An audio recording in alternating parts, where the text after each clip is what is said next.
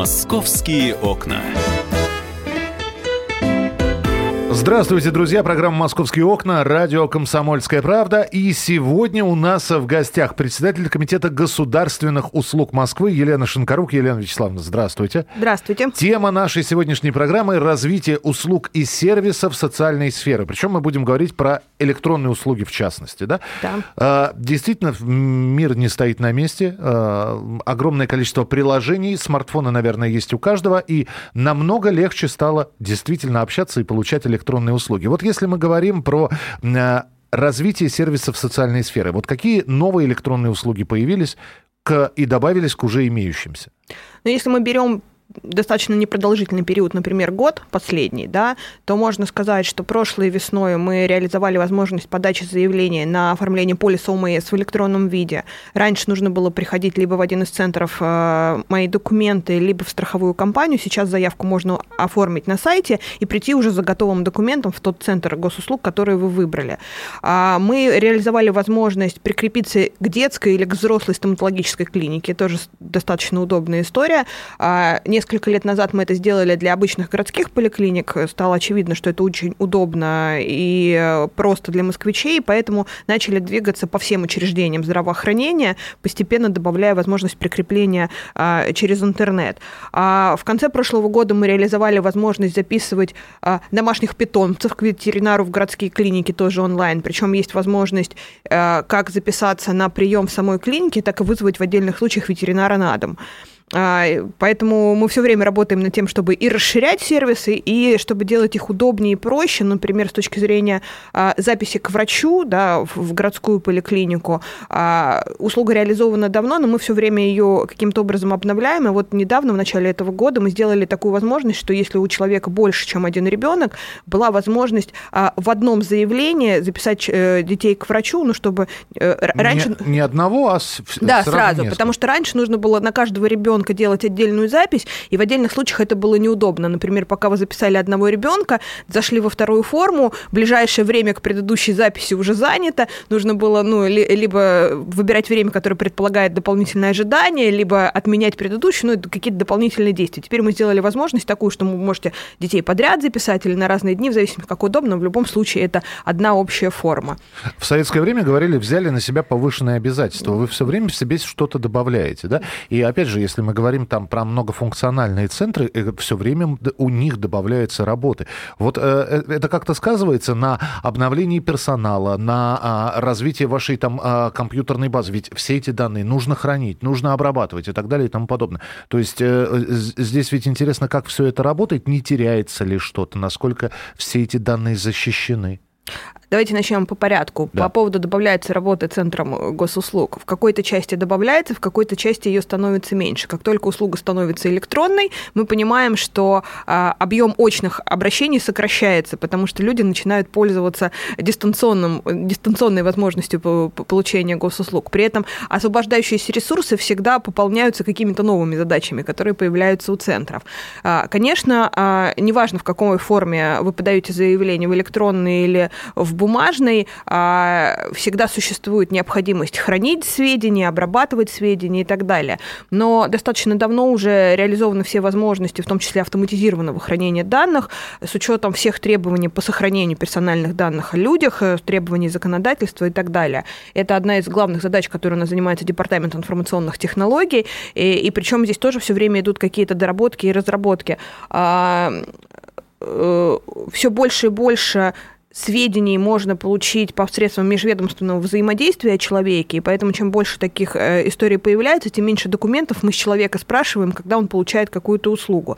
Вот, например, благодаря тому, что в октябре а, прошлого года появилась возможность а, начала работать а, общероссийская система хранения сведений в ЗАГСе, теперь а, э, для детей, которые родились после 1 октября 2018 года, а, неважно в каком регионе они получили свидетельство о рождении, почти все услуги городские, которые реализованы в электронном виде, можно было получать. Потому что раньше, до того, как не было централизованной системы хранения а, данных об актах гражданского состояния, мы могли по межведомственному взаимодействию проверить сведения о человеке только, например, если ребенок родился в Москве по, по базе городского ЗАГСа. Теперь такую возможность мы имеем по по, детям, родившимся во всех регионах, и теперь еще большее количество людей могут получать э, услуги онлайн на, на МУСРУ, например, в отношении детей. Вот когда мы говорим а, сейчас о тех услугах, и я понимаю, что, э, наверное, поколение Э, более молодое или там до 50 лет с радостью это все воспринимают, и оплата онлайн, и, и, и прийти, и записаться, и все это не выходя из дома через собственный смартфон. Это удобно. Но не будем забывать, что да, Москва, конечно, э, компьютеризированный город, и урбанизация здесь проходит со страшной силой. Есть люди в возрасте, и они ко всем этим нововведениям относятся так. То есть это все, конечно, хорошо, но нам бы с глазу на глаз пообщаться. Ну, то есть нам нужно общение человеческое. Вот мы не доверяем этим всем компьютерам? Или тоже происходит изменение в Конечно, сознании? происходит изменение. Ну, во-первых, происходит смена поколений, да, и, ну, что мы говорим о старшем поколении, смотря какую возрастную отсечку делаем. Если раньше, как было принято, да, брать возраст 55 плюс, то сейчас для такой возрастной аудитории совершенно нет никаких сложностей коммуницировать с органами власти через компьютер. Оплата ЖКХ, запись к врачу, проверка э, оценок внуков не, не составляет абсолютно никакого труда. Наверное, если мы будем будем брать какую-то планку 70 плюс, может быть, там возникают какие-то сложности, но и то по практике мы понимаем, что, ну, если кто-то начинает этим пользоваться, достаточно один раз показать, потому что все э, стараемся сделать настолько простым и удобным, чтобы не возникало сложностей в пользовании теми или иными услугами и сервисами. Поэтому в большинстве случаев достаточно один-два раза показать, и это идет по накатанной. Есть э, рейтинг наиболее популярных услуг, ну вот э, МОСРУ, да, наиболее популярные электронные сервисы, э, самые востребованные. Ну, смотрите, а, в цифрах, конечно, можно сравнивать, я не очень люблю это делать, потому что есть услуги, которые, которыми вы можете воспользоваться один раз, один-два раза в жизни, например, получить, Свадьба свидетель... и развод. Да, получить свидетельство о рождении ребенка, ну, какое-то ограниченное количество раз можете. А в электронный дневник ребенка в течение учебного года вы так или иначе там 2-3 раза в неделю зайдете. Поэтому, э, конечно, мы можем сравнивать цифровые параметры, но очевидно, что а, получение э, пособия на рождение ребенка в разы меньше, чем пользование электронным дневником. Но так или иначе мы можем говорить о том, что, конечно, те сервисы, которые обеспечивают ежедневные, по сути, потребности москвичей, оплата услуг ЖКХ, запись к врачу, просмотр результатов экзаменов, э, оценок в электронном дневнике, они более востребованы по отношению, с точки зрения количества, по отношению э, к другим услугам. А, хорошо. Э, запись на прием к ветеринарному врачу. Вот вы упомянули угу. об этой услуге, да? А, вот она насколько востребована, потому что, да, сейчас более ответственный э, с принятием закона о защите животных, стали более ответственно и к животным относиться. Но опять же, да, но вот сколько животных в Москве не зарегистрированных, не за, то есть его же надо зарегистрировать. Одно, ну, запись к ветеринару это отдельная история. Ведь. Не совсем так. Регистрация животного не требуется, насколько я знаю, законодательство. Да, это добровольно. А, это э, добровольно. Есть право провести чипирование или купирование животного, ну, чтобы у него были какие-то идентифицированные признаки. Вот, но записью к ветеринару на МОСРУ, городскому ветеринару, можно воспользоваться независимо от того, есть, например, чип или нет чипа у животного. Но очевидно, что чипирование животного имеет ряд преимуществ а, ну, во-первых, это некая система контроля и учета, во-вторых, а, мы сейчас как раз работаем с коллегами из ветеринарии над тем, чтобы реализовать на МУСРУ возможность поиска пропавших животных, и, конечно же, одним из идентифицирующим, гарантированно идентифицирующим признаком животного будет чип. Если животное чипированное, оно попадает в приют с чипом, то мы будем иметь возможность предоставить владельцу информацию о том, в каком приюте с конкретным чипом находится животное. Вот. А если мы сейчас будем возвращаться к записи к ветеринару, а, то а, Сложно судить, насколько услуга востребованная или не востребованная, скорее это, там, наверное, ваша внешняя оценка. Но с тех пор, как мы реализовали такую возможность, середина декабря прошлого года, порядка 10 тысяч записей уже было произведено. Мне кажется, это достаточно хороший показатель для такой относительно новой услуги, которая реализована несколько месяцев назад. Причем мы после того, как ее вообще реализовали на МОСРУ, еще дополнительно ее доработали, и теперь а, записываться к городскому ветеринару можно, даже если у вас нет личного кабинета на МОСРУ, то есть не проходя никакой авторизации, а прям просто на а, практически главной странице МОСРУ это сделать.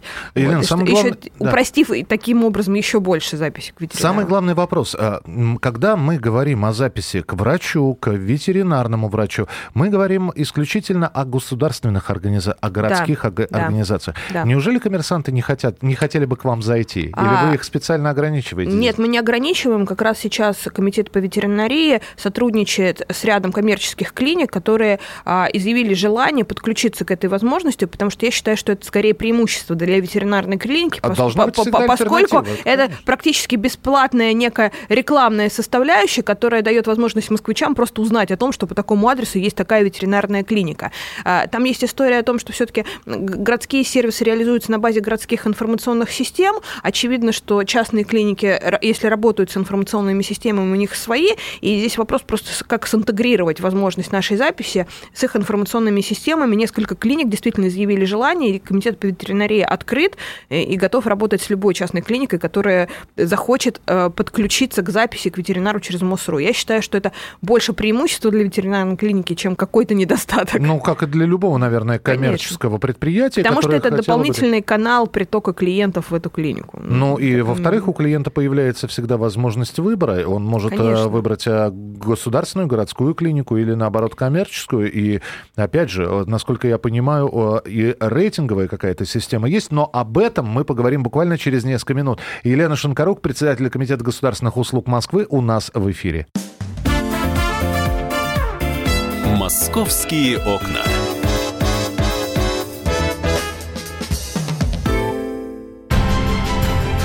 Будьте всегда в курсе событий. Установите на свой смартфон приложение «Радио Комсомольская правда». Слушайте в любой точке мира. Актуальные новости, эксклюзивные интервью, профессиональные комментарии. Доступны версии для iOS и Android. «Радио Комсомольская правда» в вашем мобильном.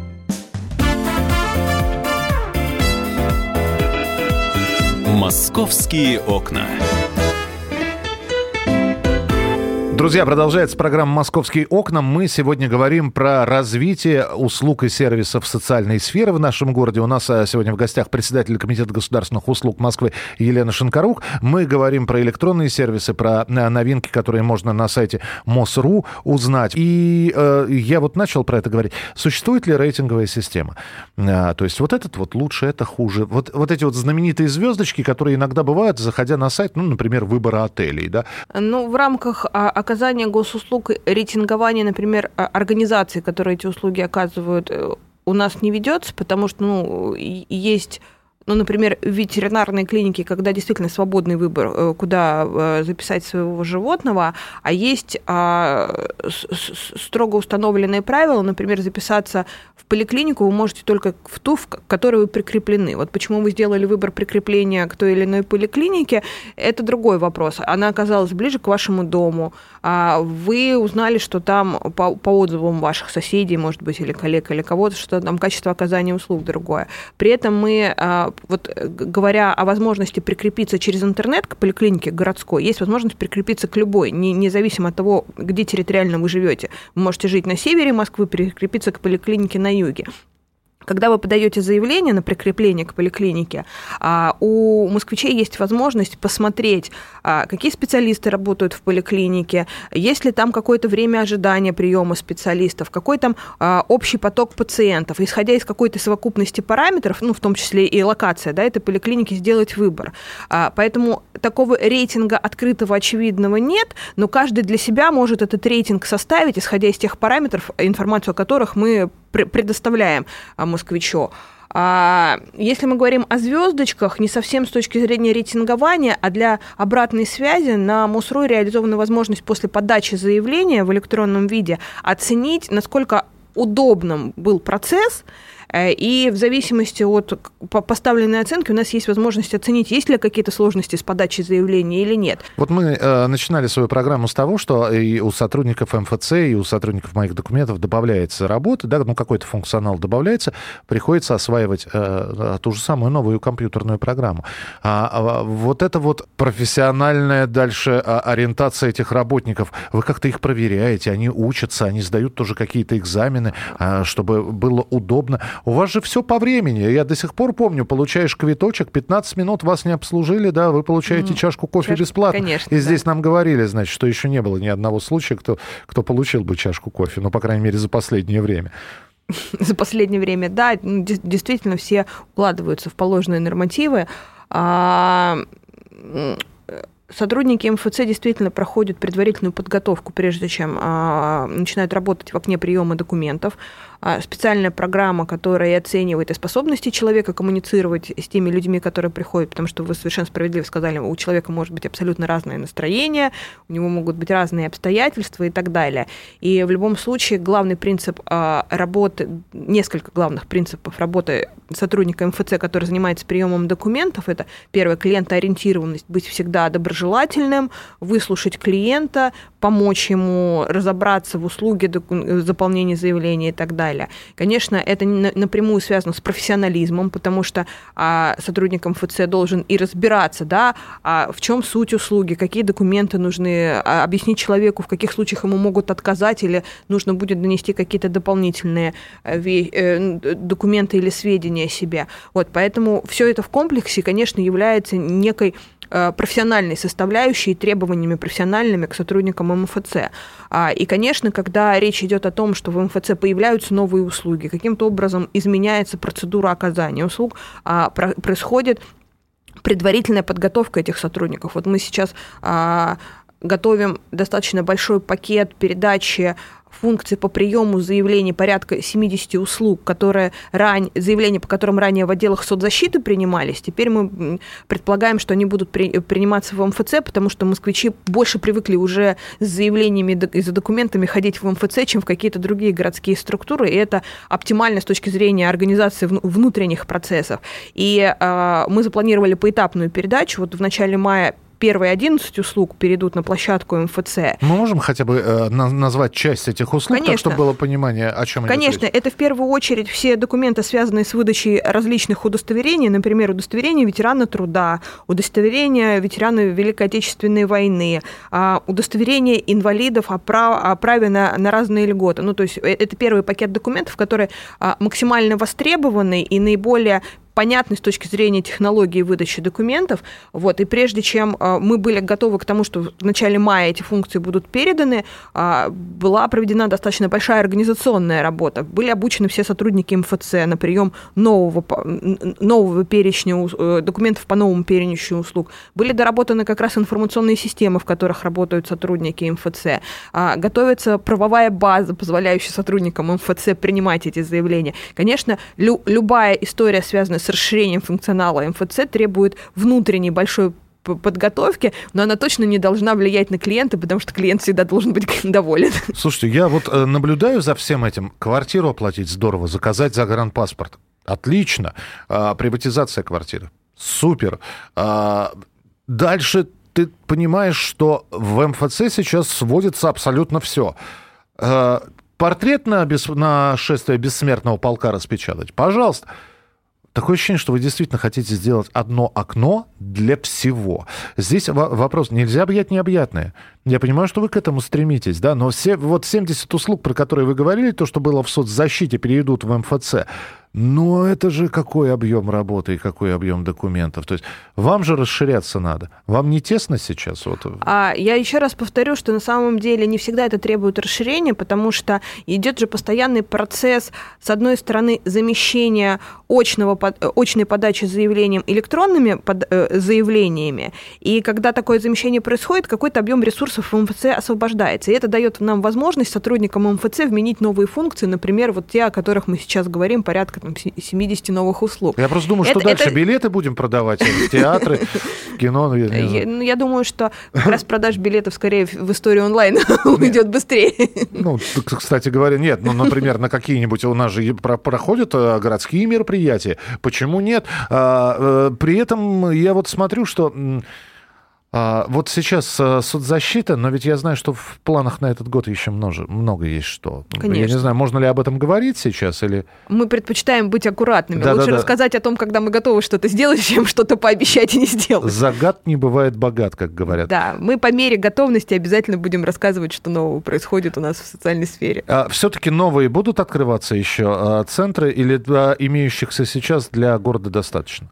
А, сейчас достаточно высокий уровень обеспеченности МФЦ города городом, в каждом районе есть свой МФЦ, идет планомерная работа по, по, по поводу открытия так называемых флагманских центров госуслуг, э, которые предполагают, кроме возможности предоставления стандартного набора услуг, еще какие-то дополнительные функции. Их четыре в Москве, э, если не ошибаюсь. Пока четыре. Идет работа и по подбору помещений, и проработка вопроса и по востребованности конкретных дополнительных услуг, и вообще по необходимости открытия. То есть а, работа по развитию, в том числе подбору э, более удобных адресов, и необходимость открытия флагманских центров, она вот постоянно идет и не останавливается. И все-таки главное отличие флагманского от обычного. Но а вот... Во флагманском, кроме стандартного набора услуг, который есть во всех МФЦ, а, есть еще некие дополнительные сервисы и возможности, ну, например, прием нотариуса или где-то там банковское отделение есть возможность открыть. Ну, так или иначе, это там специфические история конкретного флагманского центра, но там есть дополнительные,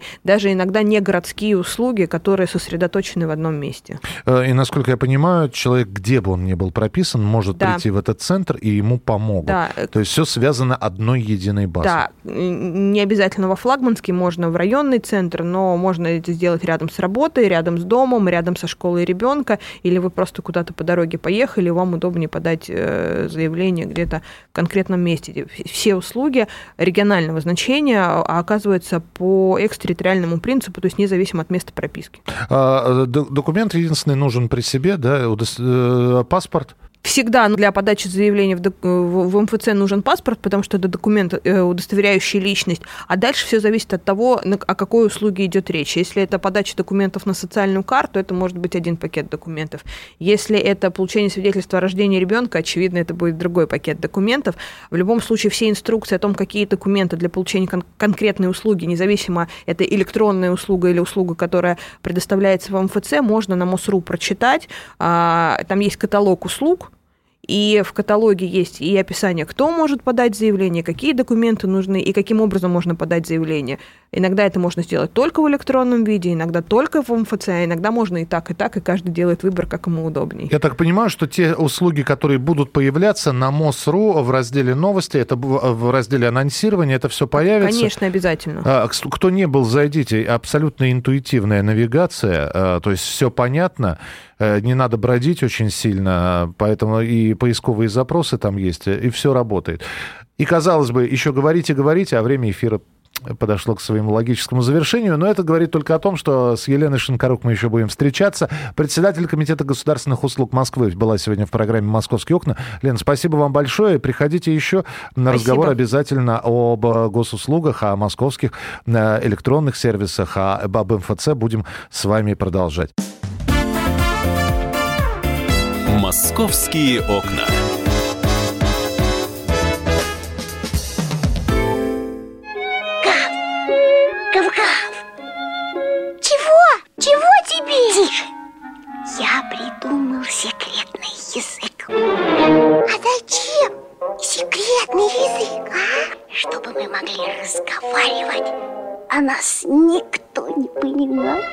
Учитесь понимать своих питомцев. В эфире радио «Комсомольская правда» советы ветеринара Ильи Середы. Слушайте программу «Вот такая зверушка» каждую субботу с 5 вечера по Москве.